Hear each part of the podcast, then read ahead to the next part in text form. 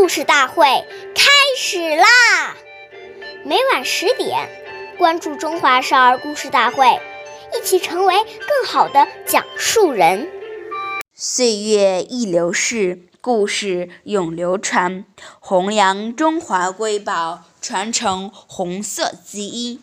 我是中华少儿故事大会讲述人张冰雨，一起成为更好的讲述人。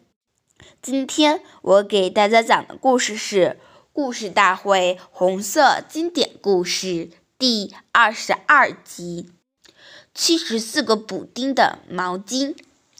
毛主席常说，不论是谁，都要注意节约，不能浪费一分钱。我们是为人民服务的，是人民的勤务员。当主席也不能比别人特殊，也不能脱离群众。